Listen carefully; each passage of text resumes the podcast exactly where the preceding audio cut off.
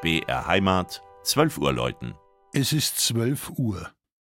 Das Mittagsläuten kommt heute von der evangelisch-lutherischen Jakobskirche im mittelfränkischen Rothenburg ob der Tauber.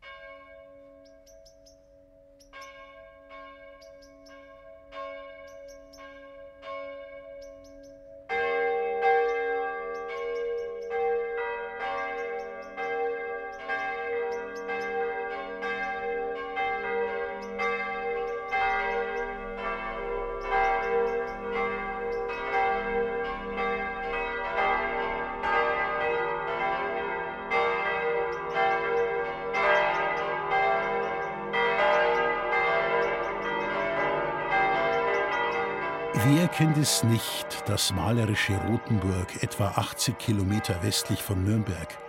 Jährlich drängen sich unzählige Touristen aus der ganzen Welt durch die über dem Taubertal thronende Altstadt mit ihrem mittelalterlichen Charme. Sie bewundern die schönen Fachwerkhäuser und romantischen Gässchen oder machen einen Rundgang auf der begehbaren Stadtbefestigung. Die Wunden der Zerstörungen am Ende des Zweiten Weltkriegs sind im Stadtbild bestenfalls auf den zweiten Blick erkennbar, dank eines hervorragend umgesetzten Wiederaufbaukonzepts in den 1950er und 1960er Jahren. Zahlreiche Türme überragen den historischen Ortskern. Die beiden höchsten gehören zur evangelisch-lutherischen Stadtkirche St. Jakob, einer mächtigen gotischen Hallenkirche mit drei Schiffen und zwei Chören. Mehr als 170 Jahre Bauzeit waren bis zur Vollendung und zur Weihe des Gotteshauses nötig.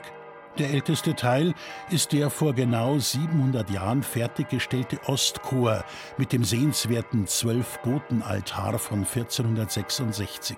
Auf seiner Rückseite sind die älteste Darstellung der Stadt Rothenburg zu sehen, sowie seltene Bildlegenden von Jakobuspilgern.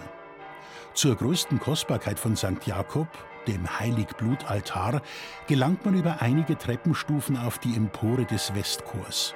In handwerklicher und gestalterischer Perfektion schuf der bedeutende Würzburger Bildschnitzer Tillmann Riemenschneider den Altaraufbau für eine Heiligblutreliquie mit drei biblischen Szenen: Einzug Jesu in Jerusalem, Abendmahl und Ölberg.